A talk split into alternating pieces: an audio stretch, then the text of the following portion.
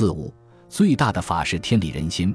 二零零六年十一月二十日，南京的徐寿兰老人在公交车站摔倒，一个叫彭宇的年轻人过去将其扶起并送往医院，在其家属到来之后，还为徐垫付了二百元的医药费。后来，徐记家人指彭宇将其撞倒，起诉至南京市鼓楼区人民法院，要求十三万元赔偿。法院一审判决彭宇承担原告要求赔偿额的百分之四十，彭宇不服，提起上诉。二零零八年三月，江苏省高级人民法院院长龚丕祥对外透露，案件最终以和解告终，但具体情况保密。这就是著名的彭宇案。这件事的真实情况到底是什么，成了一个谜。因为事情不大，真相显得也没那么重要。将被记入历史的是一审判决书。法院在没有确切证据的情况下推定，如果老太太不是彭宇撞倒的，彭宇应该去抓住撞人的人，而不是好心相扶；如果人不是彭宇撞倒，彭宇不会将人送往医院；如果人不是彭宇撞倒，他不会贸然借钱给素不相识的老太太。所以，这二百元应认定为赔偿款。判决书大量使用了“依社会常理”“依常理推断”等字样。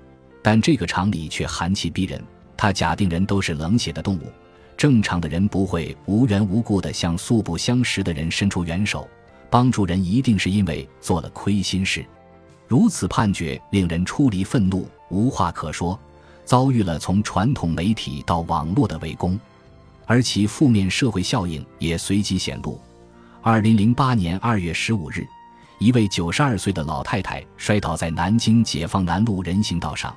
过往行人无意理睬，市民魏永林看到后，先是拉住九名路人，证明老人摔倒与他无关，才敢打电话报警。舆论的反弹影响了彭宇案的走向。此类在舆论的重压之下不得不改判的案件并不鲜见，比如许霆案，许霆利用银行 ATM 机故障，先后取款一百七十一笔和十七五万元，被法院一审判处无期徒刑。比如刘勇案。沈阳黑社会头目刘勇一审被判处死刑，二审被辽宁省高院改判为死缓。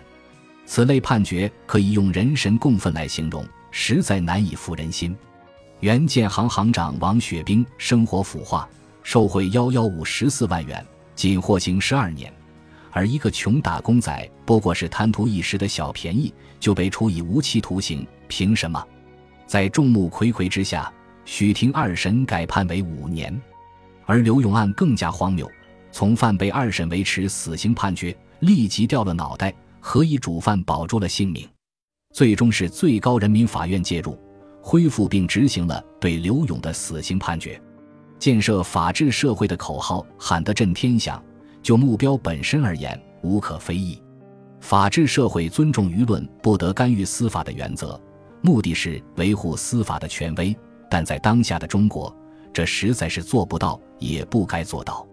倘若不是舆论的巨大压力抵制了这些荒唐的判决，社会的道德底线就被彻底击穿了。一些法学家和法律工作者竭力将法律维护的正义限定在程序正义上，将法限定为成文法，这是片面而错误的。在讨论法治时，我们必须要明确。法不仅仅是白纸黑字的法律条文，法上有法，那就是道德，是自然法，是天理人心。陪审团制度实质就是将是否有罪的裁断权交给不具备法律专业知识的普通人，不懂法的人对有罪与否的判断靠的是直觉，是良心。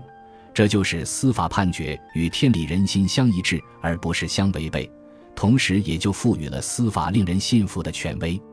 只有符合道德的法，不违背天理人心的法，才能服人，才能为全社会所接受。如果法律违背了天理人心，却仍要以法的面目出现，并强制人民接受，这就是解体社会的恶法，会让逼上梁山的故事在二十一世纪重演。司法的权威也不是凭空来的，也不能靠国家暴力长久的维持，靠的是以理服人，以德服人。靠的是对天理人心的维护和完善。